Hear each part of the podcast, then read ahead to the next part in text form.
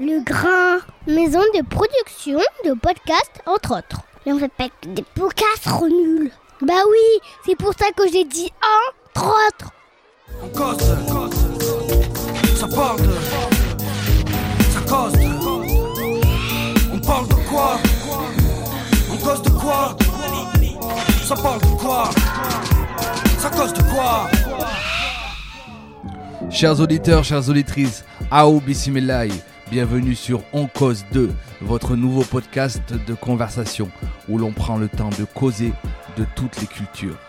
Je conçois plutôt euh, mon rôle tant que coach comme un membre de l'équipe à part entière. J'ai un statut particulier parce que quand il y a des arbitrages à faire, je vais trancher, mais euh, je suis un membre de l'équipe. Pour cette première causerie, j'ai eu l'immense privilège d'être reçu dans le bureau du coach de la JAVCM, Guillaume Vizag, au Palais des Sports Pierre Coulon, la mythique salle de basket de Vichy. La JAVCM, c'est la fusion des clubs de basket de Clermont et de Vichy donc, qui évoluent aujourd'hui en Pro B. Mon hôte d'aujourd'hui est donc coach professionnel de basket. Il est aussi consultant intervenant sur des problématiques de lancement, redressement et développement d'activités et enfin professeur et responsable de formation en marketing et management. J'avais déjà lu qu'il se considérait comme un membre de l'équipe avec un statut particulier, comme il dit. Je n'en avais alors pas vraiment saisi la profondeur. J'avais trouvé la formule sympa et peut-être bien pensé que c'était au mieux une posture intéressante. Je n'avais alors pas réalisé que, dans mon subconscient, je ne pouvais concevoir le coaching d'un collectif ou d'une équipe autrement que de manière pyramidale en fait. Et toutes les questions que je me posais s'inscrivaient de fait dans cette vision étroite du management. On cause donc de management, de basket forcément, d'Edgar Morin et de pensées complexes, en cause de foot, des Américains, de son parcours, en cause du talent et de la gestion des égaux, et de tout un tas de choses encore que je vous laisse le soin de découvrir. En tout cas, cette conversation m'a passionné. Et je me dis que s'il n'avait pas fallu s'arrêter à cause de la séance de vidéo prévue juste après, en préparation de l'un des derniers matchs à domicile de la saison, cette discussion aurait pu durer encore longtemps, tant elle était riche et passionnante. Alors j'espère que vous aussi prendrez autant de plaisir que moi j'en ai eu à prendre part à cette discussion. Allez, on se retrouve juste après. Donc là, tu m'accueilles euh, dans ton bureau. Mhm. Tu as plusieurs casquettes. Mais donc, tu as choisi la casquette aujourd'hui de coach. Tu as, la tenue. Voilà. T'as pas la tenue euh, euh, consultant aujourd'hui. Non, non, non, mais Ouais. en ce moment, elle est, elle est plutôt au placard. Ouais. Ouais, elle, est, elle prend un peu de poussière en ce moment, mais on, on est concentré sur ce métier d'entraîneur. C'est mon métier principal. Pa- parce que parce que parce que peu d'actualité en, en consultant ou au contraire Non. grosse actualité en tant que, Ouais, voilà, que c'est coach? C'est c'est pas un- c'est pas un choix par dépit. Au contraire, c'est un c'est un choix fort parce que le métier de coach professionnel de basket, il est il est prenant euh, quand on est sur un niveau euh, Pro B, donc la deuxième division française. C'est un un métier quasiment 7 jours sur 7 puisque ben, soit on a de l'entraînement, de la préparation ou sinon de la gestion, soit des individus qu'on a de nos joueurs ou soit du, du scouting et un petit peu d'anticipation par rapport au recrutement euh, futur. Ouais, ok. Et euh, je, fais juste une petite digression. Je suis allé euh, parce que c'est un peu compliqué de trouver euh, des infos euh, sur toi, mis à part quand, tu t'exprimes sur le sur le pick and roll ou sur tu vois. Donc du coup, je suis allé sur ton Facebook et tu me demandais tout à l'heure si je connaissais la salle et je t'ai dit ouais que je venais avec mon fils. Mon fils s'est mis au basket cette année. Il joue à l'ASM et il est à fond, ça y est, tu vois, il a les yeux qui brillent quand on vient ici, il a les yeux qui brillent, euh, et, euh, il est à fond dans LeBron James, bon, tu vois. Et, euh, et donc sur ton, fa- sur ton Facebook, tu avais posté une, une vidéo, tu avais mis une reco sur un, un documentaire d'Arte, le sport, revers de, le revers de la médaille. Je sais pas si tu te rappelles de ce Mhm. documentaire. Je t'avouerai, on a regardé ça dimanche soir avec ma femme. À la fin du documentaire, je me suis dit, en fait, est-ce que c'est pas une malédiction de devenir un sportif de haut niveau Tu vois? Parce que c'est vraiment hardcore le documentaire. Est-ce que le, est-ce que le, basket est, est, est épargné? Le basket français? Est-ce que tu vois Je me suis posé plein de questions. C'est pas que j'ai envie que mon fils soit joue en NBA ou est-ce qu'il en aurait les capacités, j'en sais rien. Mais je me suis projeté euh, mon fils en NBA et j'ai vu le documentaire, ça fait assez froid dans le dos. Souvent, on, colle à nos métiers l'idée de métier passion. On nous souligne qu'on a, beaucoup de chance de faire notre métier, mais derrière passion, il y a aussi des raisons. Euh, c'est déraisonnable d'aller vers ces activités-là. C'est-à-dire qu'il y a, un investissement fort, un investissement tel qu'il est parfois au, détriment de beaucoup de choses. Parfois, c'est au détriment de la famille pendant un long moment. Parfois, c'est au, détriment de, de certaines, euh, bah, certains, certains contrôles médicaux, etc., où il faut se pousser dans, dans des zones où on, où on va se faire un petit peu mal. Et euh, parfois, c'est psychologique parce que ben, il y, a, y a de la violence. On est dans un rapport de force. On est dans un rapport de force avec l'adversaire, mais parfois avec nos coéquipiers ou avec nous-mêmes. Et bon, les joueurs, ils, vivent tout ça. Donc, euh, c'est c'est pour ça que parfois, c'est vrai que euh, pour atteindre l'objectif de sportif de Ouais. haut niveau, il faut aller dans une zone où il n'y a pas beaucoup de monde qui, qui souhaite aller ou qui est capable d'aller euh, sans craquer. Donc oui, c'est difficile. Après, il y a, y a des côtés euh, qui, qui valent sûrement la peine de, de, de ce voyage, de ce périple-là, puisqu'il y, en a- y en a beaucoup qui le tentent. Et, euh, et euh, il y, a, y a quand même... Les, les joueurs, ils sont capables de s'affirmer, ils peuvent se développer. Il y a aussi euh, une certaine forme de, de reconnaissance. Après, il y a aussi ben, un objectif euh, social, puisqu'on arrive à, il y a des, joueurs qui arrivent à construire une carrière, une, carrière, une pérenne, qui leur permet aussi d'envisager euh, la suite avec un peu plus de sérénité. Donc, il y a, y y a des côtés positifs, mais c'est vrai que le prix, le prix à payer parfois, euh, il est lourd et il faut, en tant que parent, en tant qu'entraîneur, enfin dans l'environnement en tout cas, il faut, il faut, mettre, il faut mettre un cadre dans lequel ben, la personne continue de se structurer, euh, notamment dans la notion de double projet pour les, pour les jeunes joueurs, Ouais. parce que euh, le pourcentage de joueurs qui sortent vers le haut niveau et qui font une carrière qui leur permet euh, d'avoir un petit peu de projection sur l'avenir, elle est faible. C'est un faible pourcentage, donc il faut, faut essayer d'accompagner les gens euh, qui, qui, qu'ils arrivent à se structurer, oui, en tant que sportif, mais aussi en tant que personne, et, et que finalement, ils soient capables de transférer certains acquis, compétences qu'ils développent en tant que sportif pro ou futur sportif pro, si jamais ça ne marche pas, ou même si ça marche, dans une autre activité par la suite. Toi, tu as, été responsable du centre de formation, là, Mhm. c'est ça, juste avant d'intégrer le, Oui. le, le staff d'ici. C'était vraiment, pour toi, c'était fondamental dans, dans- dans ton discours, dans ton approche, justement, cette approche euh, double projet? Ouais, c'est c'est indispensable. Euh, c'est le premier discours qu'on tient aux parents quand on, quand on les accueille. C'est les mettre face à cette réalité pour, pour dépeindre un petit peu le, le, cadre des, des centres de formation. C'est à peu près pareil dans tous les sports. On a bah, les, centres de formation d'élite. Alors nous, on a un INSEP, donc euh, voilà, le, le premier, on va dire que c'est l'Institut du sport français. Ensuite, il y a les plus gros clubs professionnels, ceux qui sont installés là depuis longtemps, type euh, Asvel, euh, Pau, euh, Cholet, qui sont Ouais. des, des gros centres de formation qui ont sorti beaucoup de joueurs pro ces, ces dernières années. Ensuite, il y a les autres équipes de Pro A. Et puis ensuite, il y a un autre chapeau dans lequel on est, c'est centres de formation de Pro B. Donc, si on, si, on, si, on est, si on raisonne de manière assez pragmatique, on est dans le quatrième chapeau de recrutement.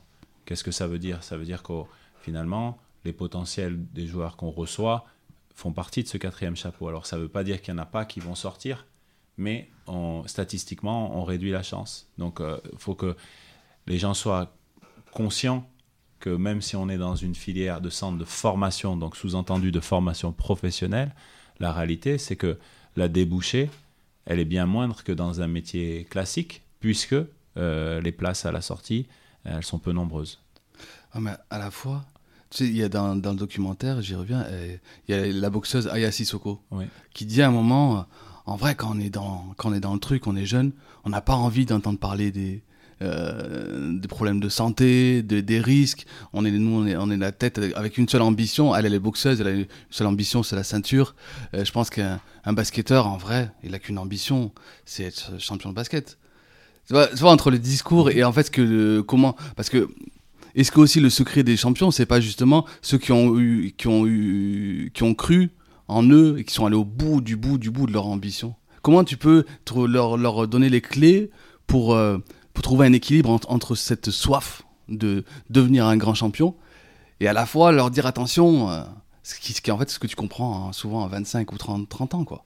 Ben, je pense que premièrement, le, jeune sportif, il doit être accompagné. Donc même si lui, il a peut-être pas la pleine conscience euh, de, des risques, bon, ouais, il, il se dit, bon, ben, c'est comme un enfant, il n'a pas peur, il dit, je veux me lancer à, à, à 100% dans ce projet-là. 300%. Voilà, euh, et de- de- de- encore une fois, de manière déraisonnable. Ouais. Bon, c'est pour ça qu'il doit être accompagné. Famille, structure d'entraînement, euh, structure médicale. Tout ça, ça doit permettre de baliser, de baliser un petit peu le, le parcours. Et puis, euh, et puis au- au-delà de ça, euh, aujourd'hui, on se rend compte que dans les critères du sportif de haut niveau, il y a quand même beaucoup de critères qui sont, qui sont liés à la structuration, à la compréhension, à la prise de décision, euh, au management de son quotidien. Tout, et tout ça, c'est des choses qui ont besoin d'être structurées. Donc, euh, le fait d'avoir un double projet, ça n'a pas seulement vocation à assurer un plan B. Ouais. Ça a aussi la vocation à structurer le sportif dans Ouais. son quotidien de sportif. Il y a un muscle qui est très important pour nous, c'est le muscle de la mémoire. Parce que si on n'a pas une, une- une mémoire conséquente, euh, on va se retrouver dans, nous en tout cas au basket, on a beaucoup de schémas de jeu. Ouais. Et quand le joueur se retrouve en pleine action, qu'il est en hyperventilation, qu'il voilà, il est en train de faire des allers-retours, il faut que, il faut que sa mémoire vive, elle tourne à plein régime. Ah ouais. Donc, parce qu'il faut qu'il se rappelle des choses et que elle, pour qu'elles deviennent instinctives et qu'il puisse les répéter, eh ben, il faut que ce soit stocké dans sa mémoire. Si chaque fois qu'on revient sur le terrain, on repart d'une feuille blanche, ben, finalement, le joueur, il va décrocher de l'équipe. Et les joueurs qui vont, eux, passer des caps, ben, c'est ceux qui, qui vont emmagasiner les informations et petit à petit, ils vont améliorer leur prise de décision sur le terrain. Donc, le, le double projet, il a, il a du sens aussi Ouais, pour le sportif. Pour le sportif, ouais. Ouais. Et ce qui renforce le sens. Ouais. Et ouais, parce que du coup, c'est, c'est, c'est, il y a, il y a une utilité, même euh, finalement immédiate. Bien sûr. Ouais. Bah, un- on a un super exemple, nous, dans, dans notre association Giving Back. euh, On parlera peut-être ouais plus tard. Et euh, il s'appelle Suleiman Sissoko. C'est un boxeur. Il a été médaillé aux Jeux Olympiques. Aujourd'hui, il démarre une carrière professionnelle. En même temps, en même temps il est, euh, il est diplo- diplômé d'une grande école parisienne. Il a, il a construit les deux en même temps. Dans, dans la boxe, c'est plutôt, c'est assez rare, mais ça lui a, ça lui a ouvert euh, un autre pan de communication, une autre pan de son image. Et aujourd'hui, euh, ben, c'est lui qui est vraiment au cœur de son projet. Et il est, il est leader de son projet, il a 25 ans. Et c'est c'est vraiment intéressant de l'avoir vu évoluer depuis, euh, depuis presque une dizaine d'années, parce que bah, tous les voyants sont ouverts. Et euh, il n'y a, pas de- y a pas de risque. Du coup, sa, sa carrière, il, il la vit d'une manière beaucoup plus assumée, tranquille. Et, et ça l'empêche pas d'être à 100%, et lui aussi de manière déraisonnable dans l'entraînement. Ouais. Mais à côté de ça, bah, il a un environnement, une structure euh, qui lui permet, je pense, de, euh, d'avoir peut-être un peu moins de peur que, que certains sportifs de haut niveau. Ah, ça me rappelle, c'était au JO, on était. Sais, on est toujours un peu étonné, finalement, euh, quand on voit des sportifs qui sont plus que des sportifs. Tu vois, sais, quand t'as un sportif de haut niveau qui t'annonce qu'il est euh, euh, ouais, consultant ou en- entrepreneur, qu'il a euh, 30, euh, 30 gars, qui, qui est ingénieur, il y a encore ce truc-là, tu vois, chez, chez les gens de se dire euh, ah, ah oui, il est pas que sportif. On a très peu de valorisation du, du côté sportif dans la, dans la culture française, parce que la culture académique, elle n'est pas du tout tournée vers le sport. Elle n'est pas dans cette dimension de confrontation. La culture anglo-saxonne, elle l'est plus. Et ça fait très longtemps que, que les innovations managériales dans la culture anglo-saxonne, elles viennent du sport de haut niveau. Que le sport du haut niveau est observé pour essayer de faire progresser euh, la manière de manager et de coacher les gens. Euh, seulement, euh, dans notre culture, il y a encore une grosse séparation. On- le, le sportif n'est pas, est pas perçu comme le sachant, il est, il est perçu comme l'exécutant. Ouais, comme l'exécutant. Alors qu'il y a d'autres savoirs, euh, je pense au- peut-être au savoir kinesthésique, euh, euh, à, à des savoirs peut-être un petit peu, un petit peu plus subtils, un petit peu qu'on, qu'on- en France on les, on les met dans une poche, on dit bon voilà c'est du, c'est du, euh, c'est de la sensation, on parle de l'œil du maquignon, etc. Ouais, il y, a, il y a toutes ces expressions pour dire euh, les gens font les choses de manière euh, innée. Il- C'est, c'est un petit peu la, la- la relation qu'on a avec le talent. On Ouais. dit bon ben lui de toute façon il a du talent. En gros il n'a pas besoin de travailler. Et je pense que c'est dénigré parce que vous voyez, je sais pas si on prend l'exemple. Et étant donné qu'il a toujours pas perdu en Ligue des Champions maintenant, même en tant que coach de, de Zidane. Zinedine Zidane, Ouais. et quand les gens disent, ouais, mais de toute façon, lui était talentueux, mais, mais c'est un, un travailleur hors norme, et il a une personnalité hors norme également. Et pour moi, il n'y a pas de frein à ce que ces qualités-là, elles se transfèrent dans un autre environnement. Parce que l'abnégation qu'il faut pour arriver à devenir un sportif pro, c'est certain qu'elle développe des compétences rares chez l'être humain. Donc après, il suffit d'être accompagné et d'être Ouais. outillé euh, pour aller dans un autre environnement. Et il y a des choses qui seront transférables. Pas tout, évidemment, mais il y a des choses qui seront transférables. Mais c'est, tu vois, je, suis- je suis tombé sur un, sur un article en préparant cette émission de euh, une rencontre entre euh, Jardim, tu vois, le- l'entraîneur de Monaco, et Edgar Morin. Tu vois, mais je sais aussi que toi, Ouais. t'a- t'aimes bien Edgar Ouais. Morin. Et, et pareil, il y a toujours un étonnement. Et là, encore une fois, le coach, c'est le coach intello, tu vois, genre le coach euh, euh, qui est, euh, euh, entre guillemets, ouais, fan de la pensée complexe. Mais du coup, il va encore y avoir un, je sais pas, c'est un biais journalistique pour le coup, le maître dire voilà, il y a Mourinho et lui, c'est un peu les Portugais, et donc du coup, tu on fait remonter à une tradition presque intellectuelle portugaise pour encore une fois, euh, placer ces genres de, de- de- d'individus, c'est des sportifs, mais c'est un peu des exceptions. C'est une exception qui lie Morin, mais euh, tu vois, et, euh, et on a du mal à dépasser, à, à dépasser ça, euh, Ben, j'ai l'impression. En France, on a refusé d'aller vers ce modèle. Au départ, le modèle de l'entraîneur, il est, il est lié au modèle universitaire. Et, et petit à petit, les corporations des sportifs professionnels préfèrent s'adouber entre eux. Donc, ils créent des contre-modèles. Dans le foot, par exemple, Ouais. euh, un des critères pour devenir entraîneur professionnel, c'est souvent d'avoir été un, un joueur professionnel. Il y a, et on- il y a d'autres cultures de l'entraînement que la nôtre. Et c'est vrai qu'au Portugal, ils ont cette particularité, c'est que le diplôme d'entraîneur est un diplôme universitaire. C'est vrai en Allemagne aussi, c'est vrai au Canada, c'est vrai aux États-Unis. Euh, C'est-à-dire quoi? C'est-à-dire que tu as un cursus, tu peux aller, je- un, un MBA, par exemple, un MBA coach? Un master, master Ouais, ouais. voilà, c'est un, master. Ouais. Comme nous, on fait master d'entraînement en STAPS, sauf que les masters d'entraînement aujourd'hui, euh, ils vont pas trop vers les, vers les, vers les sports de, vers les sports d'élite, les sports de masse euh, euh, qu'on peut connaître, le basket, le, le rugby, le football, etc. Puisque toutes ces fédérations, en fait, elles ont une délégation du ministère pour faire leur propre, leur propre formation. Elles font leur contenu de formation. Et elles, elles gardent la maîtrise, en fait, de, Mm. des gens qui sortent. Et alors que dans d'autres cultures, notamment, notamment au Portugal, il y a un tronc commun euh, qui est dispensé plutôt de manière universitaire, ce qui leur permet, je pense, de d'unifier un petit peu, euh, enfin, d'avoir des entraîneurs qui sont plus dans le questionnement, qui choisissent une philosophie, mais par contre, la trame intellectuelle derrière, eh bien, elle est, elle est commune. Et c'est pas, c'est pas, c'est pas un hasard si aujourd'hui, avec deux styles complètement différents, Jardim et Mourinho, Ouais. ils sont dans le top allez, 10 peut-être des, des, des entraîneurs en termes de reconnaissance du, du- du football européen.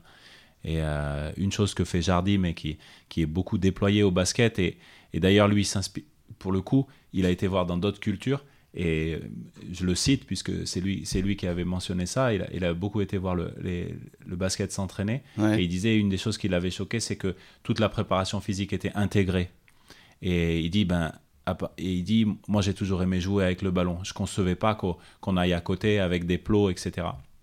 Donc il dit, ben, en fait, j'ai modélisé mon entraînement en disant, tout ce qu'on va faire, ce sera sur le terrain, et tout ce qu'on va faire, ce sera à partir de situations jouées.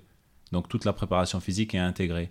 Et, euh, et ça, c'est c'est pour dire, ça, ça rejoint la pensée complexe, c'est dire quand on décontextualise, qu'on saucissonne ou qu'on Ouais. voit les choses de manière empirique, eh bien, on a du mal à faire progresser le joueur puisque il va pas être en train de prendre des données complexes. Les données complexes, c'est être au cœur du jeu, avoir la pression du temps, la pression du résultat, avoir des, L'hyper- L'hyperventilation qui rentre, comme Voilà. tu dis tout à l'heure, en, en des, compte. des ouais. multiples informations qui Ouais. viennent de mes coéquipiers et de mes Ouais. adversaires. Et dans cet environnement-là, prendre une décision et bien la réaliser techniquement. Donc, euh, il dit, ben, si, on- si je veux améliorer les comportements de mes joueurs, il faut, il faut que je m'entraîne dans cet environnement-là. Et euh, il, il- il- il citait l'exemple, par exemple, pour travailler les centres. Il disait, mais quand, quand, quand, euh, je mets un mec sur le côté et qu'il frappe des centres, en fait, euh, j'entraîne ses coups de pied arrêtés, mais à aucun moment, je vais entraîner sa capacité à centrer en match après avoir fait un effort de 30 mètres, 40 mètres, après avoir débordé quelqu'un, etc. Et euh, donc c'est assez, intéressant comme, Et ça, cette approche, démarche. tu, tu dis, elle, elle lui est venue en, en observant le basket? Pas que le basket, Pas que le basket, mais mais. mais mais c'est un coach par exemple euh, en ce moment à Monaco euh, il y, a un- il y a un coach euh, un coach serbe qui s'appelle Mitrovic et euh, il il en- il entraîne de cette manière là aussi euh, avec des euh, avec beaucoup d'intégrés beaucoup de choses qui se font sur le terrain il a même déplacé une partie des appareils de, de musculation des, des élastiques etc euh, tout autour du terrain pour que pour que vraiment le, le centre le bureau des joueurs on va dire ce soit le terrain. Et, euh, et rien d'autre. Et euh, il dit voilà de, de ces échanges, de la, de la manière d'observer ce que font ce que font les autres, et puis aussi par un rejet de d'être dans la dans la privation, d'être dans l'autoritarisme, d'être dans un sport de, de management complètement descendant. Il pense que lui, euh, voilà, il, il vaut mieux il vaut mieux ouvrir le terrain, ouvrir les situations jouées pour que le- la notion de plaisir soit au centre de son projet pédagogique. Quoi. Ah, c'est excellent. Et toi, tu, tu te sens proche du coup de ça? Beaucoup? J'ai l'impression que tu en parles avec, avec euh, passion, comme si tu te sentais très, très proche de ça. Ouais, parce que quoi qu'il arrive, ce qu'on fait, c'est un, un jeu. Et Ouais. euh, il faut, faut si, on, si les gars qu'on a sur le terrain ils prennent pas de plaisir à le faire, Ouais. c'est difficile d'en transmettre aux gens qui viennent nous voir. Et c'est certainement difficile aussi de, transmettre cette passion aux gens qui, veulent in- investir dans le, club. Donc euh, je, pense qu'aujourd'hui, en plus, euh, le modèle du sport, c'est celui-ci. C'est on, vient voir un spectacle et on veut euh, ressentir des émotions qu'on n'aura pas ailleurs. Et, je pense que plus les acteurs sont investis dans, ce truc-là, plus, ils, prennent à corps ce projet, plus ils ont des chances de, de, tran- de transmettre ça. Donc dans la manière d'entraîner les joueurs, euh, on est, nous on est souvent aussi sur le, sur le jouet, sur la compétition, sur, le, euh, sur des... Peu importe les, les formes, les, les schémas qu'on met en place sur le terrain, mais, mais, euh, mais moi j'aime voir les joueurs sourire à l'entraînement. ouais. Et tu sais, quand j'étais gamin, j'étais fasciné par les mondiaux d'athlétisme. Tu vois Euh, Green, euh, tu vois, tu vois. Mais ce qui me fascinait aussi, quand j'étais gamin, c'est parce que j'étais fan de NBA et je, trou- je, ret- je retrouvais dans la façon de faire de l'athlétisme des Américains ce côté chaud. Mais est-ce que du coup c'est une posture chaud ou en fait c'est aussi que c'est une façon aussi de s'entraîner? Tu dirais quoi toi? Façon de s'entraîner, façon d'être éduqué. C'est qu'il y a de la place pour, euh, pour l'expression de la personnalité. Autant euh, euh, les Américains, ils, vont, se tourner vers l'athlète. C'est-à-dire que nous, souvent, on dit oui, il faut mettre l'homme au centre du projet. C'est vrai dans le management et on en parle aussi dans le sport. Mais ça, c'est une réalité. La réalité américaine, c'est que les gamins, peut-être parfois trop, de manière accélérée, ils appellent ça la hype aux États-Unis. Ils hype les gamins pour, pour qu'ils prennent une telle confiance en eux ouais, euh, que ils soient, quand ils rentrent quelque part, ils se disent mais je vais écraser tout le monde quoi. Je suis champion. Ouais voilà que LeBron James quand, quand il perd quand il perd un match contre Golden State l'an dernier en finale, qu'on lui demande mais est-ce que ça va aller, il dit mais évidemment que ça va aller, je suis le meilleur joueur du monde. Et euh, alors on peut, on peut le critiquer ça. Ouais. Et mais à un moment donné, euh, il y a, il y a quand même un, un moment où, si on veut que les, les joueurs, dans une si on reparle encore de, de situations complexes, on va dire on est, on est dans un moment de match crucial, il faut prendre des responsabilités devant beaucoup de monde, avec beaucoup d'enjeux. Si on veut qu'à ce moment-là, euh, le garçon, la fille, elle soit, elle soit capable de prendre ces responsabilités-là, il va falloir qu'elle ait construit une personnalité forte. Parce que oui, il faut prendre dans l'instant la responsabilité, mais il faut assumer les deux conséquences. Ouais. La conséquence de- du panier réussi, la conséquence du tir raté. Ouais. Vis-à-vis de soi, vis-à-vis des autres, vis-à-vis de son environnement. Et pour ça, je pense que les, sportifs américains, et c'est beaucoup dans la culture américaine, de, dire on fait les choses pour être numéro un. Et être numéro deux, ça ne nous intéresse pas. Et le fait d'avoir ce, désintérêt, parfois ça crée ça a de la violence, il y a beaucoup plus de monde qui partent sur le côté. Mais pour ceux qui réussissent, c'est très élitiste, mais pour ceux qui réussissent, ben, ils, ils dominent, ils dominent le- leur sport dans leurs activités. Et bon, au, ba- au basket, la domination, elle est totale depuis, depuis très longtemps. Quoi. Et dans- justement, dans, Edgar Morin, il- dans, dans ce fameux article, J'aimais bien son, son approche. euh, dire comment on fait que pour que effectivement on transmette les valeurs à notre équipe du collectif, la fraternité. Je sais que toi aussi tu insistes beaucoup là-dessus sur le côté on est ensemble. Euh, et à la fois, comment tu fais pour que ce collectif il vienne pas étouffer les individualités qui pourraient se démarquer et qui auraient, qui auraient envie même de se démarquer? Ouais, C'est toute la complexité du, du management, c'est-à-dire qu'on est, on est en même temps sur cette, sur cette question de dire mais il, faut, il faut former un groupe, une unité, être Ouais. capable d'aller ensemble quelque part, mais en même temps j'ai besoin que ben, les individus, soit par leur motivation ou leur projet personnel, ou, ou soit dans un moment donné, ils, ils prennent des responsabilités sur le groupe. Si, si j'annihile ça, euh, je tue mon équipe. Ouais. Donc, je suis- on est obligé de laisser certains espaces de liberté. Et pour moi, c'est pas du tout une perte de pouvoir ou de contrôle. euh, Au contraire, euh, c'est, euh, je, con- je conçois plutôt euh, mon rôle sur, su- sur, sur- en tant que coach comme un membre de l'équipe à part entière. J'ai un statut particulier parce que quand il y a des arbitrages à faire, je vais trancher. Mais euh, je suis un membre de l'équipe et parfois, euh, je dois même reculer d'un cran, limite être dans une position de porteur d'eau, où euh, ben, je les mets dans les meilleures conditions. Et après, le terrain, il y y a- une grosse partie qui appartient aux joueurs. Donc, une, une fois qu'on a bien préparé le match, bien qu'on a, qu'on a bien préparé toutes les situations, il y a un moment où on est obligé de laisser une grosse part de responsabilité aux joueurs parce que euh, sur le terrain, c'est eux qui vont s'exprimer, c'est eux qui vont devoir prendre certaines responsabilités.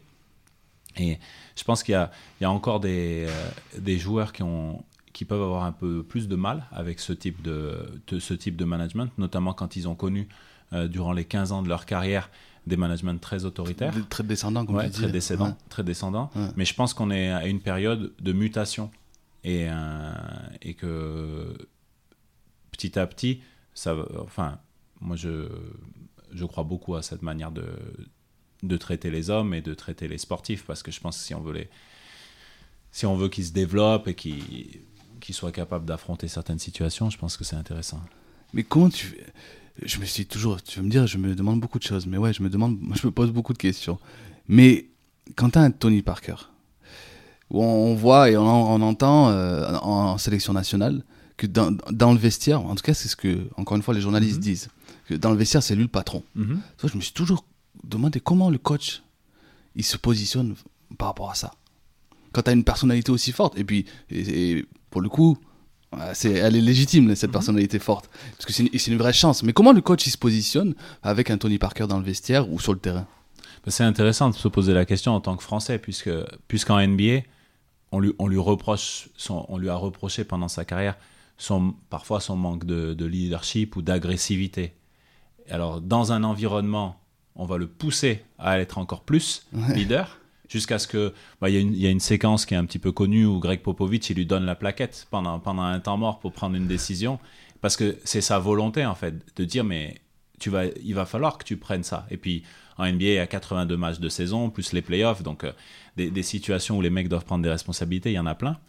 Donc dans, dans cet environnement-là, on va le pousser. Et en France, on va plutôt critiquer Ouais. le fait qu'il prenne la parole et qu'il soit sur ses prises de, de, de position. Moi, moi, je pense que, comme tu l'as dit dans ta question, c'est une chance. On a eu peut-être le meilleur joueur de, français de l'histoire dans une génération où il était bien entouré, Mm. ce qui fait que collectivement, on pouvait faire des choses.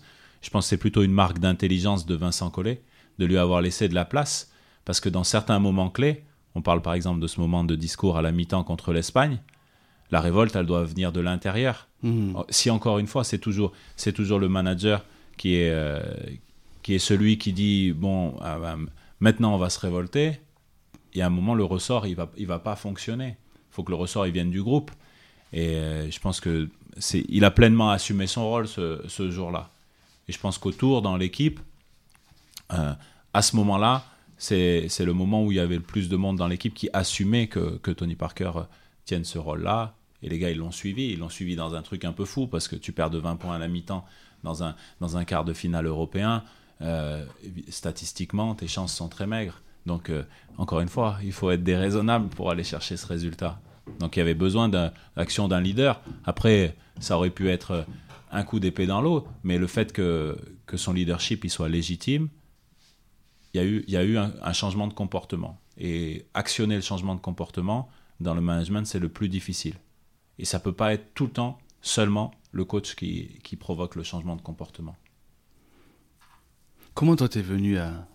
Parce que t'as as joué à un, un haut niveau, t'as joué à quel niveau en tant que basketteur? National 3, donc euh, Ouais. c'est c'est, euh, c'est le premier niveau national, c'est c'est un, c'est un niveau Tu joues quel poste? très moyen, quoi. Arrière, Arrière, plutôt, ouais. plutôt en tant que shooter, quoi. Ouais. Et, je suis venu au basket de manière un petit peu euh, surprenante. hein. J'avais, euh, je faisais de la natation, j'avais, euh, j'avais 11 ans et euh, j'étais aussi enfant de cœur. Et euh, j'avais un ami à moi qui jouait au basket. Et en, en début de saison, il m'a dit Ouais, mais tu vois, c'est, on, est, on, est, on est que 6. ils hésitent à faire une équipe. toi, tu es déjà un peu grand, tu veux pas venir au basket, etc. J'avais jamais trop joué au basket, il n'y avait pas de panier dans ma cour, euh, dans ma cour d'école. Euh, on jouait plutôt au foot, comme tout le monde, je pense, Mhm, en, mhm. en- en France majoritairement. Et puis euh, je suis venu, et puis au, au bout, le premier jour, j'ai été m'entraîner, euh, j'avais pas de basket pour jouer. Donc euh, je faisais la même pointure que ma mère à cette époque-là, elle avait des palladiums, je pense. Et tu vois, du coup, euh, j'avais des palladiums avec une petite fleur sur le côté. Et donc je suis allé m'entraîner 15 jours avec ça. Et, euh, et après, j'ai dit, j'ai dit, mais je peux, je peux plus aller dans l'eau, quoi. C'est trop bien. Ah ouais. C'est trop bien, Direct, quoi. ouais. On est ensemble euh, avec les gars, il y a une interaction, on se passe la balle. Et puis, euh, assez vite, euh, j'étais dans une certaine forme de réussite, puisque à peine deux ans après, j'ai intégré le, le pôle espoir à, à Vichy Ouais, ok. donc au Krebs et, euh, et donc euh, ça, ça ça a accéléré ma le fait que on reconnaisse un petit talent là-dessus j'avais bon en natation c'était correct mais mais finalement euh, j'avais pas eu d'espace euh, soit par la musique soit par le sport où où j'obtenais une autre connaissance que que les notes à l'école et je pense que ça ça a peut-être aussi un peu dé- développé accéléré ce développement de cet amour et puis on tombe dans l'été 92 donc euh, c'est- JO, les JO, Voilà. les JO, quoi. et ça euh, La Dream Team. et ça, on peut, Ah ouais. euh, c'est, quand même quelque chose qui, a, qui, a, qui nous a ébloui, quoi. C'est, Ah ouais. Voilà. Et, euh, et après, Ah oui, c'est à ce moment-là, bah, tu Ouais. m'étonnes. Ouais, ok. Ça a fait qu'accentuer. ouais, complètement. Et puis après, j'ai rencontré une personne euh, exceptionnelle qui est, qui est décédée aujourd'hui, qui s'appelle Jean-François Michelet, qui était, euh, qui était l'entraîneur du pôle espoir ici, à cette époque. Ok. C'était le CTS, conseiller technique sportif. Il était en même temps l'entraîneur de l'équipe pro. Il faisait les deux. À cette époque-là, c'était, en- encore possible dans les statuts de, de, d'avoir, d'avoir deux métiers, on va dire. On, est, on, était, on était dans le sport professionnel, mais on était dans les premières années. Vraiment, enfin, c'était en train d'accélérer, on va dire. Et, euh, et il, a, il, a, il été euh, très structurant par rapport à mon parcours sportif et il m'a donné la, passion de l'entraînement. En fait, quand je le voyais faire et la manière et je voyais l'impact qu'il pouvait avoir sur nous en tant que préadolescents, euh, je pense que il a créé un, un désir chez moi d'être cette personne, parce que c'était vraiment une belle personne et, qui était capable de, transmettre beaucoup de choses avec peu de mots et, qui était capable de, de transcender les gens sur le terrain.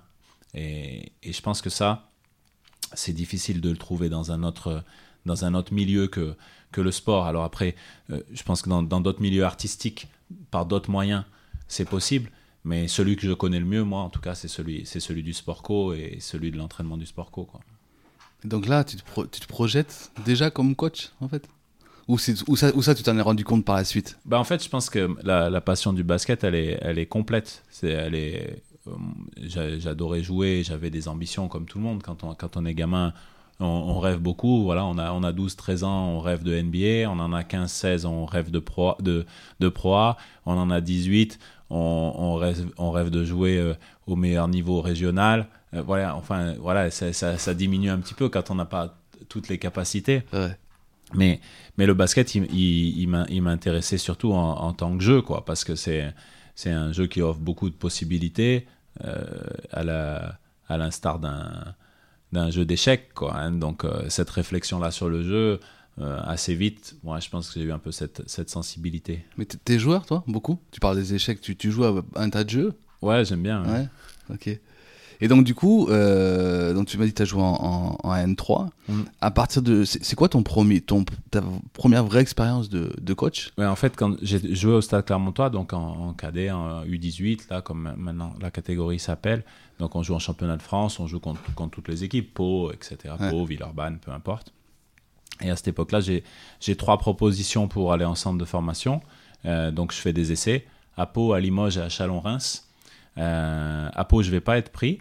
Euh, mais je passe une super journée de détection où je me, rends, je me rends compte du décalage avec les meilleurs joueurs de mon âge, puisque il y a Michael Pietrus, il y a Ah Florian Pietrus, Ah. il y a Arthur Drozdoff, euh, Gauthier Darigan qui jouera à Clermont après, bon, euh, Fabrice Perriac, voilà, il y y a- une grosse génération de joueurs. Donc je me rends compte du, du décalage. Et Et Limoges, ça te fait quoi à ce moment-là? Quand tu te rends compte du, du décalage? Ouais, j'en avais déjà un peu conscience, quoi. Ouais. hein, mais, mais, mais là, on- là, je vois euh, la, la différence de niveau, notamment de niveau athlétique, hein, sur le même poste. quoi. Et, euh, et ensuite, donc, j'avais. Chalon-Reims, ils étaient venus me voir, ils avaient déjà fait une, une proposition. Et ensuite, Limoges, les Limoges, je suis accepté, mais finalement, ils vont descendre. C'est l'année où ils vont Ouais. faire leur, leur dépôt de bilan. Et euh, donc, euh, ce sera, il y aura plus de centre de formation là-bas. Je pense que Limoges aurait tenté l'expérience, mais, euh, mais Chalon-Reims, euh, mon père n'était pas trop d'accord. Donc finalement, on, on discute et Pourquoi? Ben parce que lui, il voyait plus, il, il voyait encore ça comme euh, comme une passion qui me mènerait nulle part.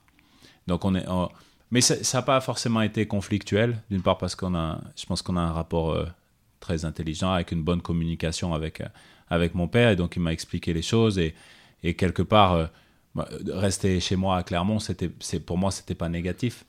Donc euh, j'ai commencé après une d'aller à l'université. Parce que tes, parents font- sont pas dans le sport, t'as ouais. pas une famille du tout dans le sport. Ok. Du tout, ouais. Et, euh, et du coup, j'étais à l'université et en même temps, j'ai commencé d'entraîner. Donc, j'avais à peine 18 ans. Et, et donc, Ah c'est le, c'est le premier contact avec l'entraînement. Et... À 18 ans. Ouais, voilà. Et tu, toi, toi, t'as fait une, euh, une maîtrise d'histoire, c'est ça? Ouais, j'ai Enfin, fait, T'es pa- t'es parti en. ouais, j'ai fait un, un- un double master en Ouais. histoire et en management du sport. Ok. Je faisais les deux filières en même temps. En fait, j'ai j'ai commencé, j'ai commencé avec histoire. Les deux premières années, faisais- j'ai fait un double DUG à l'époque, euh, histoire et anglais. En licence, j'étais qu'en histoire. Et quand je suis repassé en master, je me suis inscrit aussi en management du sport. Euh, parce que j'avais- j'étais quand même un peu tiraillé. C'est-à-dire que intellectuellement, l'histoire, c'est toujours ce qui m'a ce qui m'a ce qui m'a passionné. Euh, mais en parallèle, euh, ma, passion quotidienne, ce que c'était c'est quand même le sport et Mhm. notamment notamment le basket. Donc j'ai fait les deux. Et en parallèle de ça, j'ai- j'ai j'ai eu mon premier emploi d'entraîneur. C'était un, un contrat d'avenir Ouais. alors, un- sur trois ans qui m'a permis de passer mes diplômes, donc mon brevet d'état premier Ça, c'était où, degré. J'étais à Vic-le-Comte. Ouais. compte, ok. Et donc, j'ai passé mon, premier mon brevet d'état, premier degré, deuxième degré, ce qui m'a permis ensuite de, de postuler à des postes de responsable centre de formation euh, chez les filles, chez les garçons, et de pouvoir prétendre à entraîner euh, une équipe professionnelle, au moins de manière administrative. Après, il fallait continuer de progresser pour, pour en avoir la capacité, mais voilà, administrativement, j'avais le niveau requis. Quoi.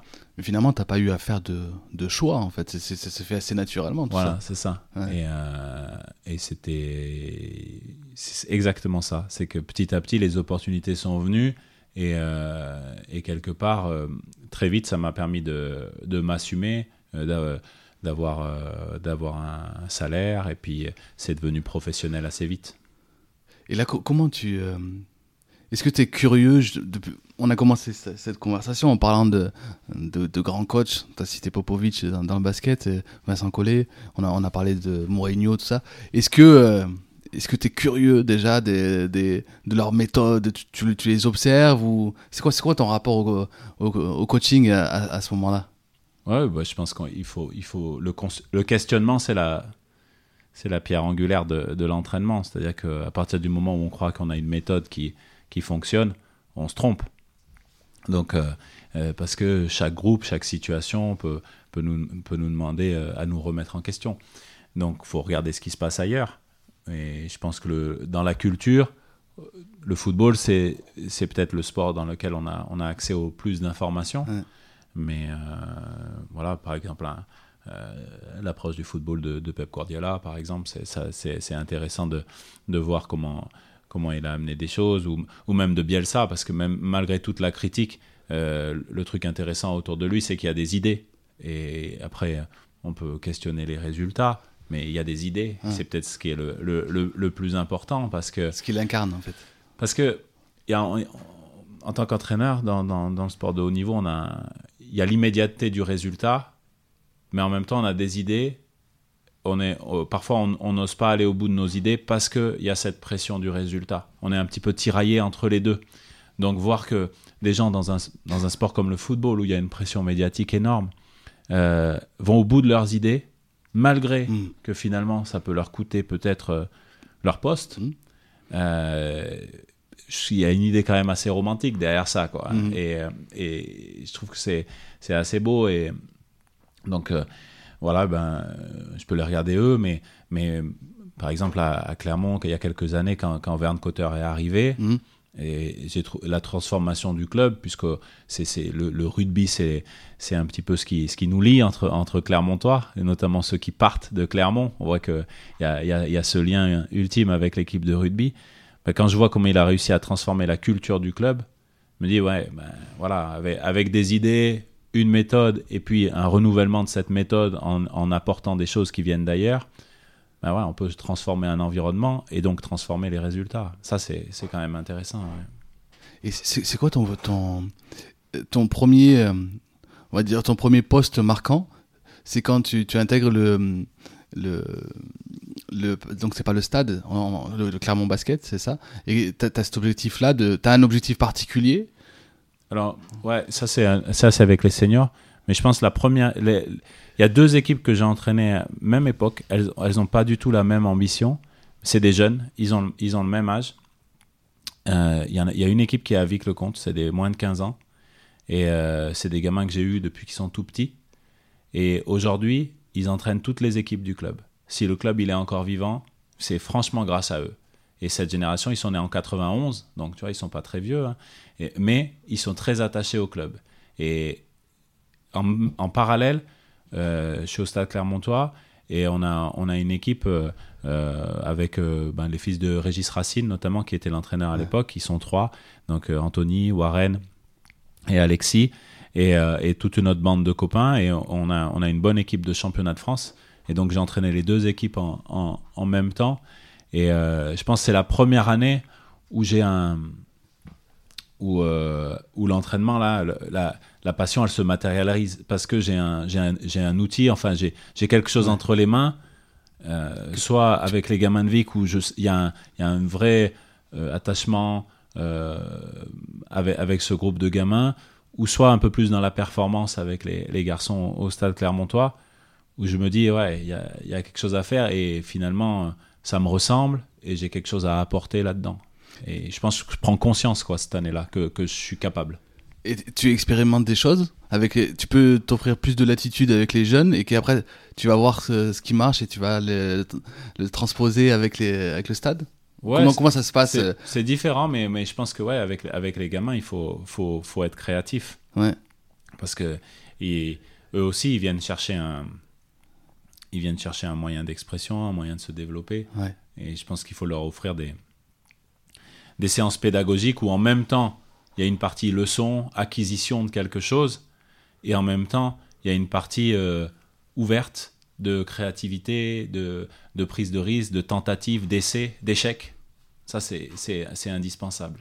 Est-ce que tu penses que est-ce que tu penses que tout le monde peut être créatif? Ouais. Ouais. Ah ouais, complètement. Euh, je pense, en tout cas, euh, sur, le, sur le terrain, tout le monde peut avoir une zone dans laquelle il est créatif. Tout le monde peut pas être créatif en tout. Même nous, parmi les, les sportifs pros, on a des hyper spécialistes. Mais dans leur spécialisation, ils peuvent être créatifs. Euh, et des fois, ils font un geste qui est inattendu. Des fois, c'est des gestes défensifs, des fois des gestes en attaque, mais ils font un geste inattendu et c'est ce qui va, c'est ce qui va permettre ben, de, de prendre le pas sur l'adversaire. Si on n'est que dans des schémas attendus, on devient prévisible et on a Mhm. très vite un coup de retard. Quoi. Et avec ces, avec ces jeunes-là, euh, comment tu.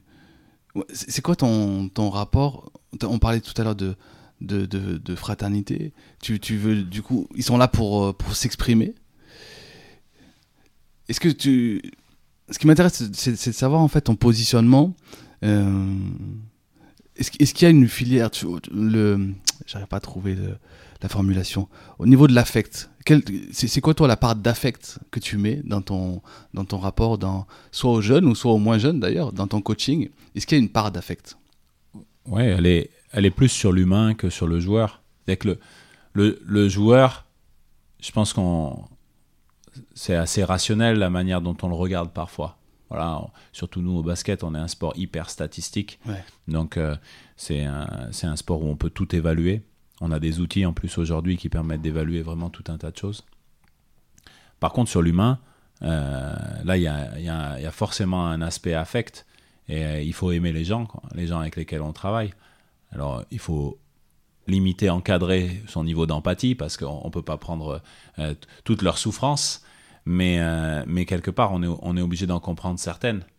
Parce que si on ne s'adapte pas à ça, ben, on, va manager le joueur, mais on va pas manager les personnes. Et à mon avis, on se trompe parce que euh, si on ne manage pas les personnes, euh, quand, on va demander plus aux gens parce qu'on est dans une période critique ou dans une période où on, demande aux gens d'être surperformants, eh bien, on n'aura pas les mêmes réponses.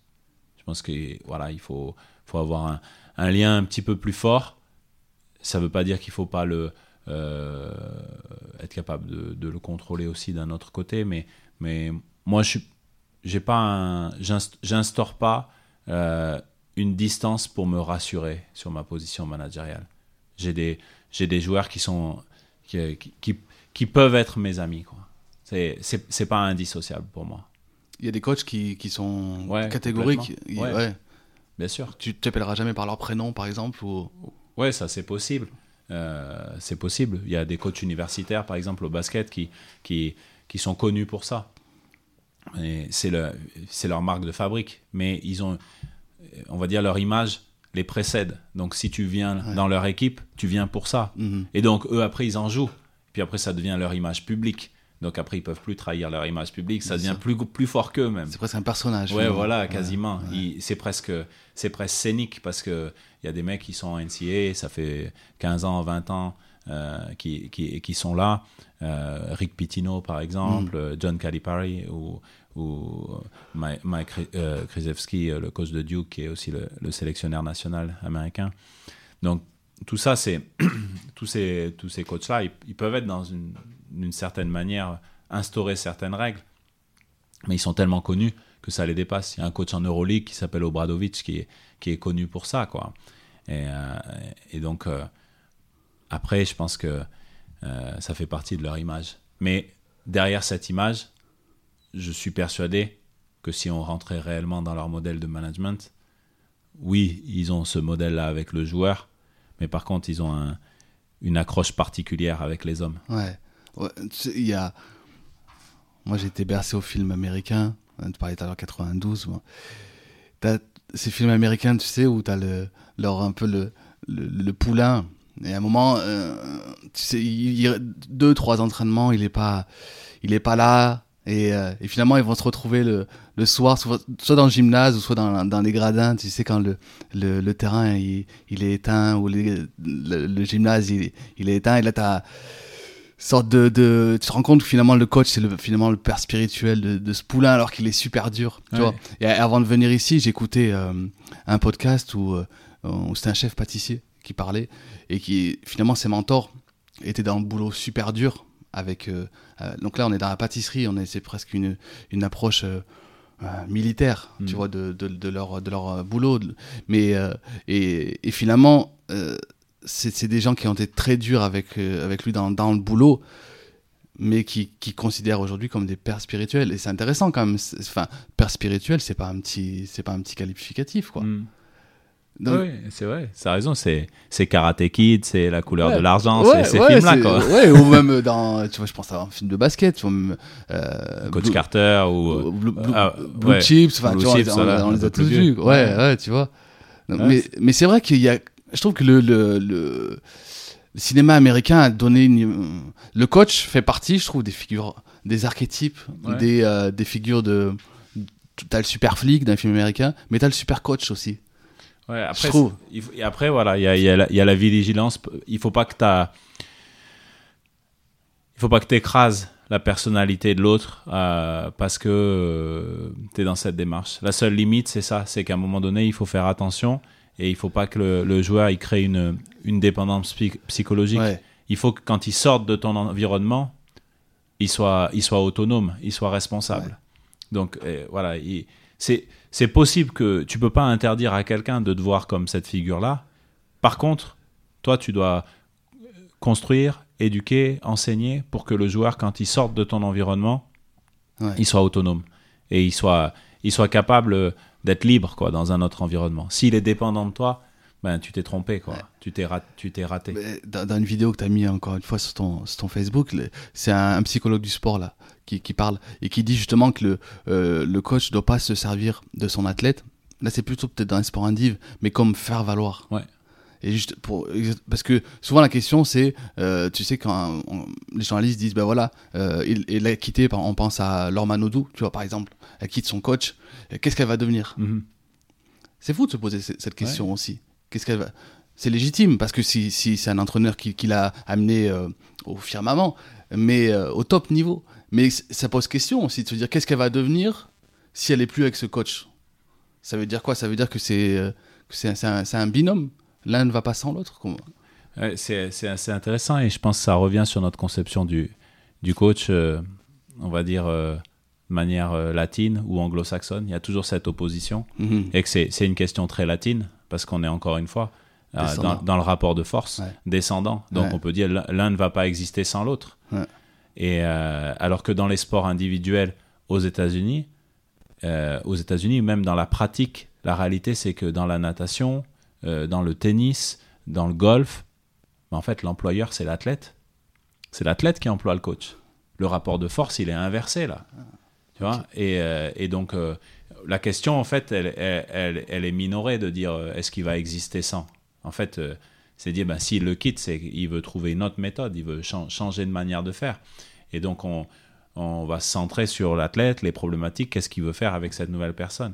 Alors que j'ai l'impression, en tout cas de manière journalistique, que les questions chez nous, elles sont plus tournées de dire euh, ah là là, mais elle va affronter le vide maintenant. Mm. En fait, euh, ça. c'était la, c'était le, le, le rat de laboratoire euh, quand tu parles de Laure Manodou, euh, Ouais. voilà. et qu'est-ce, qu'est-ce qui va se passer derrière ça? Et moi, je suis, je suis pas trop pour. pour, ce, pour le fait de prendre l'ascendant psychologique, enfin pas, pas du tout même, de prendre l'ascendance psychologique sur un athlète, dans le fait de dire euh, ouais mais c'est, c'est, c'est moi qui l'ai faite, elle dépend de moi, elle peut y arriver que grâce à moi. Il y, a, y a- y a quelque chose qui fonctionne pas quoi dans, dans, dans ce truc-là. Il y a quelque chose qui est contraire à, no- à notre éthique dans, de notre métier. Tout à l'heure, je te, je te demandais, euh, euh, enfin, on parlait de, de, de Tony Parker. Il y a, il y, a, il y, a, il y, a, il y a un joueur qui a joué avec Tony Parker qui, qui est à tes côtés.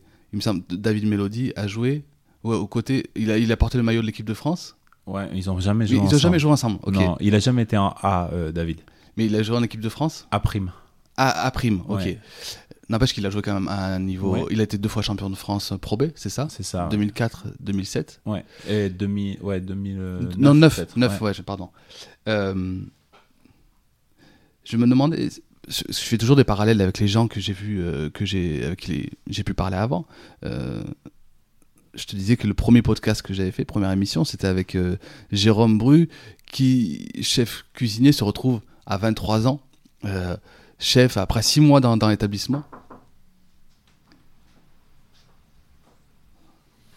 À- Après, après, six, après six mois dans, dans, l'établissement dans lequel il travaille, il se retrouve avec, donc il travaille dans un hôtel 4 étoiles et il se retrouve chef, chef du restaurant. Et je me posais la question, alors je sais pas si, le parallèle est vraiment, est vraiment là, mais je me dis, tu te retrouves, toi, à, je sais pas, tu as une trentaine d'années, quand tu te retrouves coach de David Melody finalement. Et je, me demande, et comment, euh, où est-ce que tu puisses ta, ta légitimité, entre guillemets, quand tu, tu vas coacher des, des personnalités, euh, des, des joueurs Ouais, comme lui. Donc la question que tu poses, c'est est-ce qu'on peut coacher quelqu'un de plus fort que soi et, ou, de, ou en tout cas qui a, une, qui, a une, qui a vécu dans un environnement et vécu des choses et était plus en réussite que toi dans cet environnement-là. Et euh, si je repose la question, c'est est-ce qu'on peut entraîner Teddy Riner? Je veux dire, est-ce que, Ouais, et, ouais. et je pense que, je pense que si, si le positionnement, il est plutôt de dire je suis un accompagnateur, un accélérateur de l'athlète et il faut que je trouve les ressorts pour que euh, il soit euh, performant, il faut que je l'accompagne à, ben, je peux mettre en place les choses, je peux le faire questionner, je peux l'entraîner à. Mais si je suis dans le fait de dire ben, je vais te démontrer, tu vas copier, tu vas faire, là je me trompe. Ouais. Euh, L'an dernier, quand j'ai repris l'équipe, on était dans une période euh, très difficile puisqu'on était dernier du championnat et qu'il restait que 10 matchs. Ouais. Et à ce moment-là, il faut faire un choix dans la méthode. Et il faut faire un choix dans lequel on se retrouve parce qu'il va falloir, il va falloir donner euh, beaucoup plus pour réussir euh, une aventure un peu particulière. Il y, a, il, y a, il y a deux mois à faire. Il faut sauver l'équipe, il faut sauver le club, quoi, parce qu'il y, a des- il y a des emplois qui en dépendent. Et euh, pour aller dans, dans le sens de, de ta question, j'ai des joueurs que je considérais leaders dans certains domaines et, euh, et on, les a, on les a rapprochés. On les a rapprochés de, de la prise de décision pour une seule et bonne raison pour moi. La meilleure raison, c'est c'est que je vais avoir besoin qu'ils assument cette prise de responsabilité et aussi qu'ils la diffusent sur les autres membres du groupe. Donc, je me dis, ils ont une expertise dans certains domaines, Mm.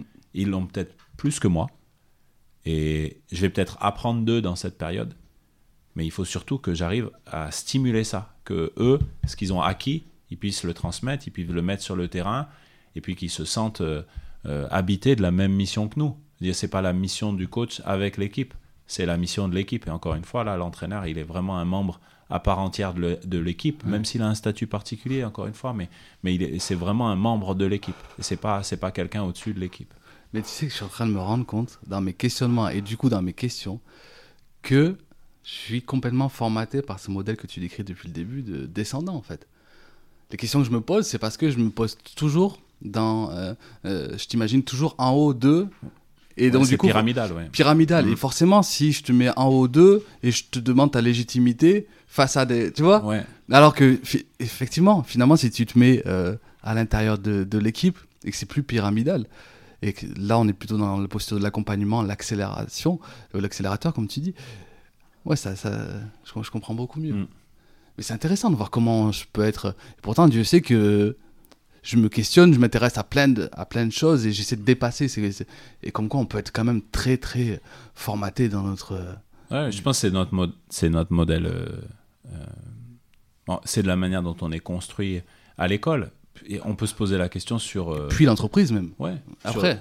ouais, les gens ils disent toujours, ouais, par exemple, pourquoi les Français ils, ils parlent pas trop anglais? Mais c'est, c'est à peu près la même réponse. C'est que si on est au, au milieu de la discussion et qu'on et qu'on, qu'on stimule et qu'on tente et qu'on a le droit de faire des erreurs à l'oral et que, mais que par contre on s'entraîne à parler, qu'on débloque euh, la compétence anglais, ben, on, va, on va réussir à le faire. Si on est sur un modèle répété après moi et il y a une prononciation parfaite, ben, oui, il y a peut-être, il y a peut-être, euh, on va manager les 3%, quoi, les 3% de gens qui vont réussir avec cette méthode-là. Mais ceux-là, ils auraient réussi de manière autodidacte. Ils avaient, ils ont presque pas besoin de moi. Donc, euh, je pense que dans, dans les modèles d'enseignement, euh, voilà, la construction de l'échange, parfois de la pédagogie inversée, c'est des, des méthodes qu'il faut utiliser. euh, La parce- pédagogie inversée. la pédagogie inversée, c'est dire, ben, on, on- par le questionnement, euh, je, euh, on va, je vais te donner un exemple sur le, sur le basket. On va être face à un problème et je pourrais enseigner une, une solution, Ouais. mais en questionnant les joueurs sur ce qu'ils veulent faire, ben, on va inverser la pédagogie. Le pédagogue devient le joueur. Et du coup, il va, il, va, il va participer au processus de décision. Et après, à moi de décider, dans mes modalités managériales, si, si je veux lui déléguer complètement la décision, si je veux juste prendre connaissance de sa décision, si je veux que euh, ensuite trancher de manière autoritaire pour en prendre une autre, mais je suis libre après en termes de management. Mais en, inversant la pédagogie, ben, là, on peut, on peut réellement avoir euh, euh, bah, une, réponse avant de. Au lieu de, moi donner la réponse. C'est-à-dire que la réponse va venir du groupe. Ensuite, soit on la prend, soit on l'écoute, soit on tranche autrement. Mais au moins, on aura inversé les choses. Et on peut aller plus loin. On peut faire en sorte que euh, bah, ce que dit l'athlète, ça devienne la règle pour l'équipe. Donc là, on a vraiment inversé le modèle pédagogique. Et, enfin, pour moi, ça, c'est comme une, c'est comme une carte managériale. On a le droit de l'utiliser. Je je, je, je me sens pas euh, dépossédé de quelque chose quand je pose la question au groupe de dire, bon voilà, face à tel problème, euh, euh, qu'est-ce que vous voulez faire? Et la réponse, si elle nous convient, si on l'assume, bah, je pense qu'elle sera doublement assumée sur le terrain après, dans l'action. Parce que la décision, elle sera venue du groupe. Et comment tu fais avec, avec des éléments, entre guillemets, perturbateurs ou des égaux euh, on, pense souvent, euh, on pense souvent aux Américains, tu vois, qui viennent euh, jouer en France. Ça rate pas, tu vois, mon fils, sur les trois préférés, ses trois préférés, il a, il a 7 ans, tu vois, mais ses trois préférés ici, et il y a Mitchell et Smith, tu vois. Et, tu vois, il est fasciné, tu vois, quelque chose de, de- quelque chose de fascinant, tu vois. Mais je me dis que ça doit pas quand même être totalement. Eux viennent avec leur culture, ils sont américains et ils savent qu'on va chercher des Américains. Euh, est-ce que bah, déjà, est-ce que c'est une, est-ce que c'est une ré- réalité de se dire qu'ils peuvent avoir un ego surdimensionné, même si c'est euh, essentialisé les Américains, c'est un peu. Je me, dis- je me doute que c'est plus complexe, mais quand même, est-ce que co- comment ça se passe euh, avec, Ouais. avec ce type de joueur? Alors dans, dans notre équipe, on, est- on est peut-être un contre-modèle, mais mais mais l'ego, il est c'est pas sur les joueurs américains qui s'exprime le plus. Au contraire même, puisque hum, que ce soit Kwame ou que ce soit euh, Chris Smith, ils ont ils ont ce truc-là des, des joueurs américains qui ont deux temps. Ils ont le temps en dehors et ils ont le temps de l'action. Quand ils sont dans l'action, ils sont pas dans le questionnement ou alors très peu. Euh, le joueur français, il, parfois, euh, et là aussi on essentialise un petit peu, hein, je- Mm, Bien on- sûr. on- c'est- plus complexe, mais, Oui. mais, euh, mais on a des joueurs, nous français, leaders, qui ont un peu plus de- d'expérience. euh, David Denave, Charles Ouais. Bonchard, Mohamed Koné. Et euh, finalement, euh, c'est peut-être eux qui ont des caractères euh, d'ego qu'à un moment donné, il faut, euh, qu'il faut intégrer au groupe, qu'il faut de temps en temps euh, polisser pour qu'on continue de fonctionner en tant qu'équipe. Mais en même temps, euh, c'est aussi ce qu'on attend d'eux. C'est-à-dire que de, de parfois euh, montrer la voie dans une situation difficile, donc là il faut porter les choses. Donc Mm. il- oui, et parfois il y a des comportements un petit peu égocentrés euh, qui s'expriment, mais c'est plutôt vis-à-vis de ces trois joueurs-là aujourd'hui dans, no- dans notre équipe qu'il y a une expression d'ego. Les, les, joueurs américains, ils expriment beaucoup leur, euh, leur ego dans l'action, dans la prise de décision, euh, un petit, qui peut être un petit peu individualiste. Alors, Kwame, il est un peu particulier par rapport à ça parce que il, il est parfois tout le contraire. Qu'il est hyper généreux défensivement, hyper généreux dans des efforts qui n'ont pas une rentabilité en statistique, et euh, il, est, il est très orienté sur la passe.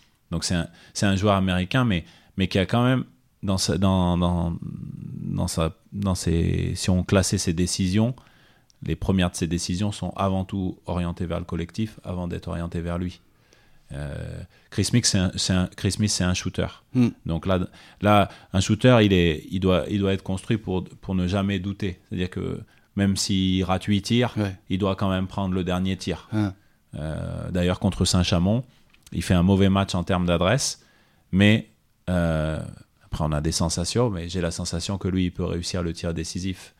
Euh, et, euh, et on le met entre ses mains. Quoi. Après, il rate, il rate le tir, mais dans sa prise de tir, il, il prend ses appuis pour marquer. Quoi. Ça, ça se voit, il n'y a pas d'hésitation. Et euh, donc, ça, ça c'est, on, peut, on peut parler un petit peu de, d'é- d'égocentrisme, mais je pense que c'est, c'est assumé. Quoi. Donc, c'est plus de la personnalité. Euh, on, met souvent une connotation négative derrière égocentrisme, mais, Mais les, les joueurs, s'ils n'ont pas d'ego, ils n'existent pas. C'est un rapport de force presque animal, des fois, dans, le, dans, la, dans la lutte avec, euh, avec, euh, avec leurs adversaires.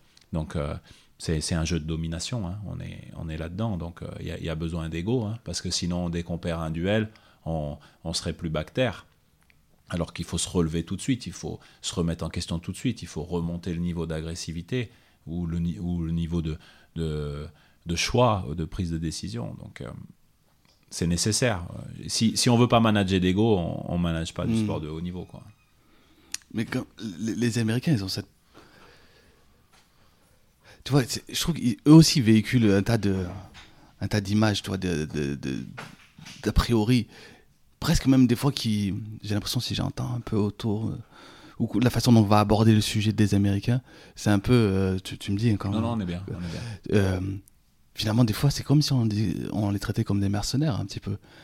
Tu vois, ils, ils viennent faire leur taf. Ouais, c'est vrai, mais, des- mais eux, ils viennent pour ça. Il que, aux États-Unis, il n'y a que deux voies. Même s'il y a une deuxième ligue qui se développe un petit peu, etc. Mais si vous voulez gagner de l'argent, il y a une voie, c'est la NBA. C'est une voie d'élite. Il y a très peu de places chaque année. Ils sont tous passés par la- par La- l'université. L'université, c'est. Ouais, Ouais. Alors, avant, c'était pas obligatoire, maintenant, ça l'est. Ouais. Euh, Il y a une règle, il faut faire au moins un an à l'université avant de passer en NBA. Ou sinon, il faut être pro dans un autre continent et ensuite s'inscrire à la draft. D'accord. Il y a quelques exceptions comme ça. Euh, mais euh, il- du coup, les joueurs, s'ils décident d'aller euh, overseas, quoi, de, de traverser l'océan, euh, c'est c'est dans- c'est dans un but de, bah oui, de, de faire la meilleure carrière possible, de ramener de l'argent au pays. Quoi. Parce que les Américains, ils sont, sont beaucoup dans la démarche. Il y en a qui restent, mais ils sont beaucoup dans la démarche de, de rentrer. Quoi. Et, euh, donc, ils, ils viennent pour un an, ils signent un contrat d'un an. Et leur idée, c'est d'avoir mieux l'année prochaine. Ils sont dans cette quête. Donc, c'est notre système qui pousse aussi à avoir un peu ces comportements qu'on peut connoter parfois d'un peu individualiste, mais en même temps, on a besoin qu'ils prennent ses responsabilités. C'est pour ça qu'on les engage aussi. Mais c'est aussi très lié à notre système, à notre répartition des responsabilités. On voit beaucoup les Américains comme ceux qui vont venir prendre les responsabilités. Je suis pas sûr que ce soit toujours juste et justifié en comparaison avec d'autres joueurs. Ouais. Euh, nous, dans le championnat, euh, on a trois joueurs français qui sont dans le top 10 des évaluations françaises. Donc, dans notre équipe, la prise de responsabilité, elle est plus diffusée sur les joueurs français que sur les joueurs américains. C'est pas le cas de, de toutes les équipes. C'est un choix euh, assumé. Euh, je pense qu'on a encore en modèle nos équipes des années 90 où on recrutait des très très forts américains. Ouais. On, était, on était dans un des premiers paniers de recrutement européens. Aujourd'hui, on a reculé. On peut plus du tout se payer ça. Donc on est des championnats d'exposition. On a des joueurs qui viennent, ils veulent venir dans un championnat vitrine. Tout le monde sait en Europe que la Pro B, c'est la deuxième, la deuxième division la plus solide physiquement. Donc on se dit, si le mec il réussit là, il peut aller dans une première division, entre guillemets, mineure, mais dans, dans un bon championnat déjà. S'il réussit en Pro A, on sait que c'est il y a une bonne culture basket, mais il y a aussi un gros niveau athlétique. Donc, s'il réussit là, il peut aller dans une bonne ligue européenne. Et donc, on a beaucoup de joueurs qui disent la France, c'est un investissement. J'investis un an, deux ans à venir ici, Ah ouais. dans le but d'aller autre part. Et donc, quand, quand c'est votre état d'esprit, quand c'est votre projet de carrière, bah forcément, ça influe sur votre comportement. Ah, mais ça veut dire qu'ils viennent ici, euh, c'est toujours un second choix. Parce que tu me dis qu'en fait, il n'y a que deux voies. Il y a soit la NBA ou soit la deuxième, mais la deuxième reste la deuxième. Hmm. Et tu disais, ils ont cette culture-là de t'es numéro un ou, ou pas. Donc tu, tu vois, je me demande comment ils, vi- comment ils arrivent là psychologiquement. Bah déjà, il y en a, y en a qui, y en a qui franchissent pas le cap. Ceux qui ont été, et ceux pour qui c'est le plus dur, c'est ceux qui ont été très proches d'y arriver. Ah ouais. Parce que il n'y a pas beaucoup de différence entre quelqu'un qui est borderline, donc à la limite d'être en NBA, et quelqu'un qui rentre en NBA. Il n'y a pas une énorme différence, c'est souvent un choix. Mais le choix, il aurait pu basculer en faveur de l'autre. Et par contre, l'orientation de la carrière derrière, elle, va, elle, va, elle peut être diamétralement opposée. C'est pour ça qu'on on récupère des joueurs qui parfois, soit ont fait des, des camps NBA, soit voire on, on- peut-être ont été draftés mais n'ont jamais joué. Ben, il se peut qu'on ait, qu'on ait des mecs qui ont, été, qui ont été très proches de ça, qui ont fait des Summer League.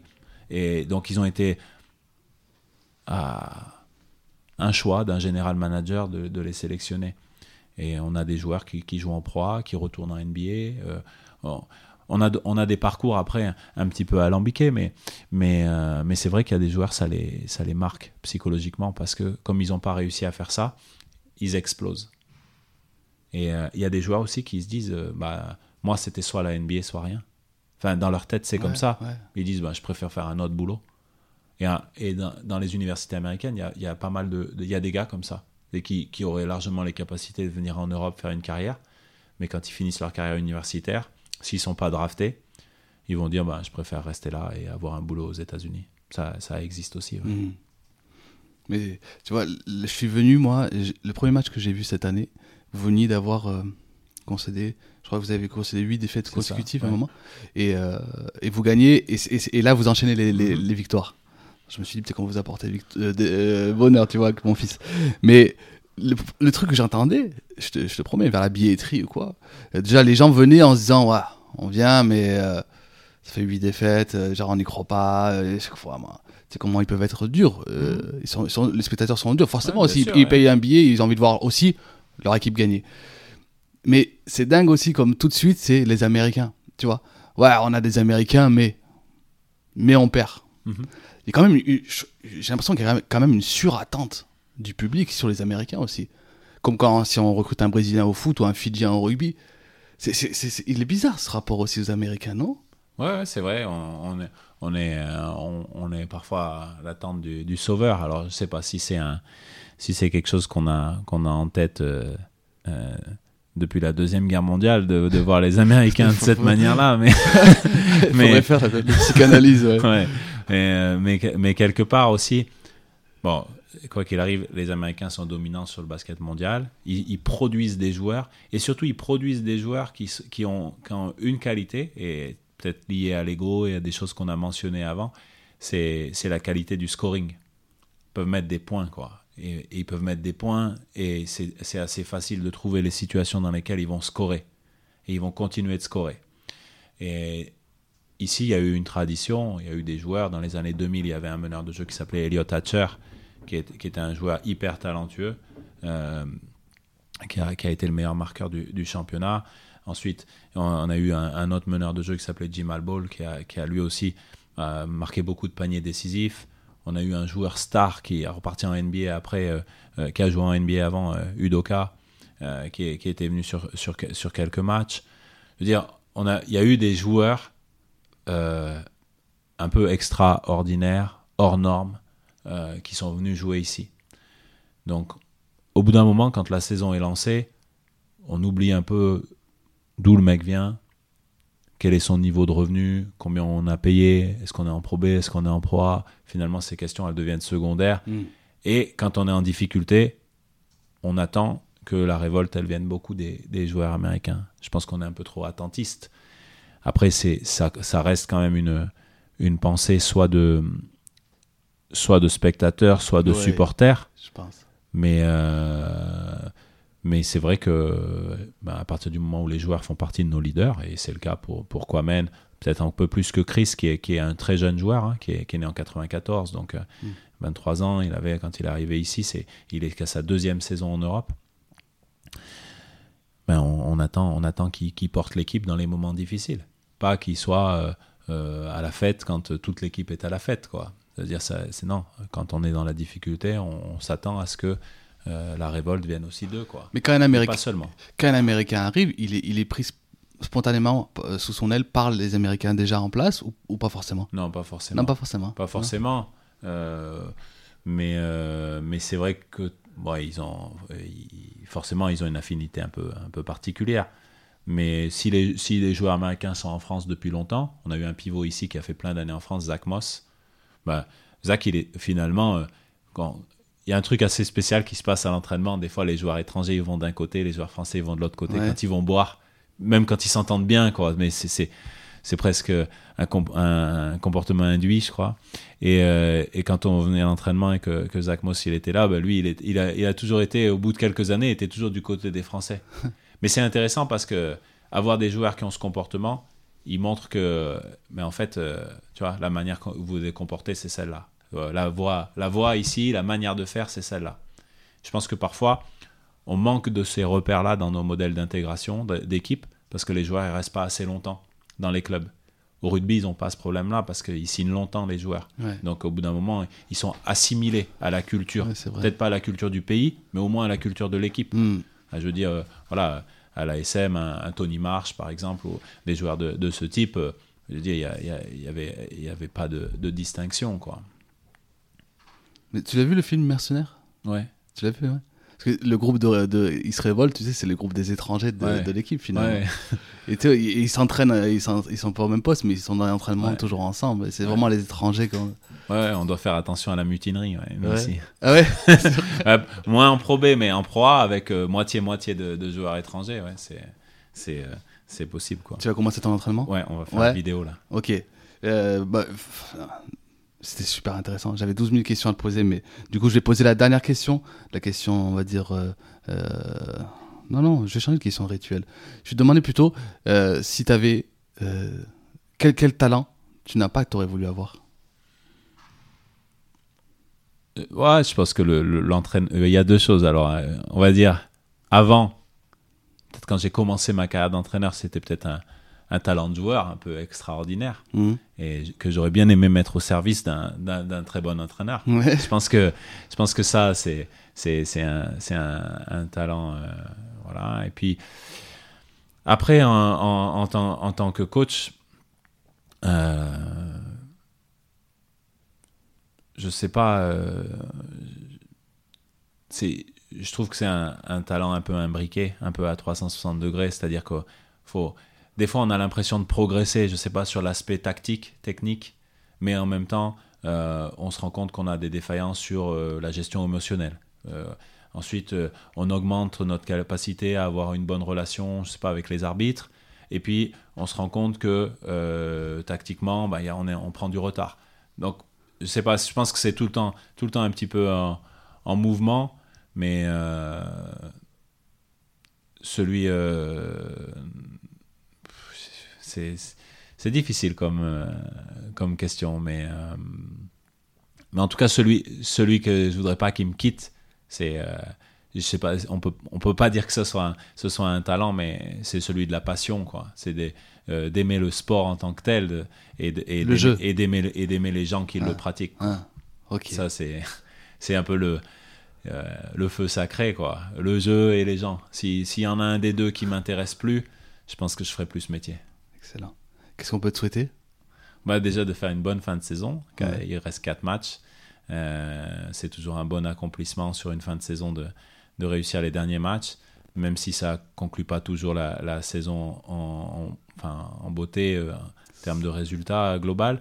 Au moins, ça, ça permet de lancer la dynamique de la, de la saison d'après. Et il faut pas oublier qu'il y a quelque chose de plus important que nous, plus important que l'équipe, c'est le club et puis, et puis sa continuité. Donc, faut, faut mettre une pierre à l'édifice quoi, pour, que, pour que les choses continuent dans le bon sens. Et personnellement? Personnellement, ben, que, euh, qu'on soit d'être épanoui, quoi, de, de, de, de s'accomplir dans, dans ce métier-là, de, de prendre plaisir à le faire et puis d'aller aussi euh, un jour peut-être vers de, vers de nouveaux horizons. Quoi. La prochaine fois, on parlera de giving back. Ça marche. Et plein d'autres choses que j'avais prévues. Merci, Merci. Guillaume. Merci beaucoup. Et voilà, c'est fini pour cette première causerie qui j'espère vous a plu et que vous avez maintenant hâte d'écouter la prochaine dans 15 jours. Un gros big up à l'inspecteur Gaspi qui a rendu cette rencontre possible. Vous risquez d'entendre son nom dans un grand nombre d'épisodes. Et bien entendu, un grand grand merci à Guillaume Vizade pour sa très grande disponibilité et ce si bon moment. Vous pouvez retrouver ce podcast sur les principales applications de podcast sur Android. Personnellement, j'utilise l'application Podcast Addict sur iTunes, SoundCloud et Deezer. Quel que soit l'endroit où vous l'écoutez ou le télécharger, si vous voulez soutenir cette émission, pensez à noter, partager et commenter. C'est ça qui nous fait avancer. On se retrouve donc dans 15 jours. D'ici là, portez-vous bien et n'oubliez pas de dire à ceux que vous aimez que vous les aimez. Cambe